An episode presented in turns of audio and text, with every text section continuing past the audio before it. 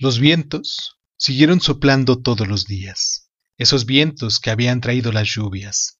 La lluvia se había ido, pero el viento se quedó. Allá en los campos la milpa oreó sus hojas y se acostó sobre los surcos para defenderse del viento. De día era pasajero.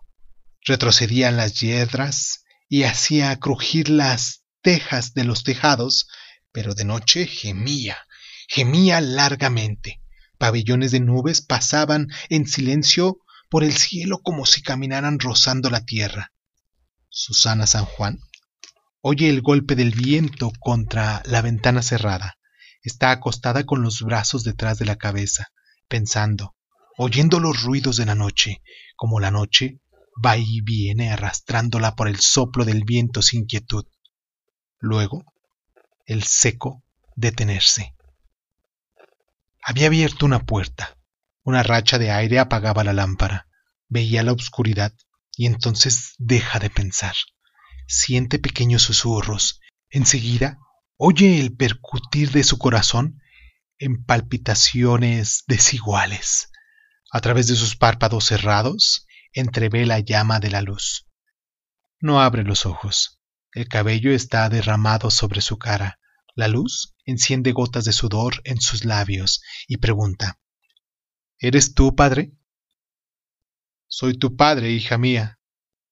Entreabre los ojos. Mira como si cruzara sus cabellos una sombra sobre el techo con la cabeza encima de su cara y la figura borrosa de aquí enfrente, detrás de la lluvia de sus pestañas, una luz difusa, una luz en el lugar del corazón, en forma de corazón pequeño que palpita como una llama parpadeante. Se te está muriendo de pena el corazón, piensa. Ya sé que vienes a contarme que murió Florencio, pero eso ya lo sé. No te aflijas por los demás, no te apures por mí. Yo tengo guardado mi dolor en un lugar seguro. No dejes que se apague el corazón. Enderezó el cuerpo y lo arrastró hasta donde estaba el padre Rentería.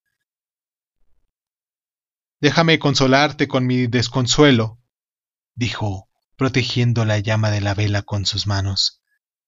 El padre Rentería la dejó acercarse a él la miró cercar con sus manos la vela encendida y luego juntar su cara al pábilo inflamado hasta que el olor a carne chamuscada lo obligó a sacudirla, apagándola de un soplo. Entonces volvió la obscuridad y ella corrió a refugiarse debajo de sus sábanas. El padre Rentería le dijo He venido a confortarte, hija. Entonces adiós, padre contestó ella. No vuelvas. No te necesito. Y oyó, cuando se alejaban los pasos, que siempre la dejaban una sensación de frío, de temblor y miedo. ¿Y para qué vienes a verme, si estás muerto? El padre Rentería cerró la puerta y salió al aire de la noche. El viento seguía soplando.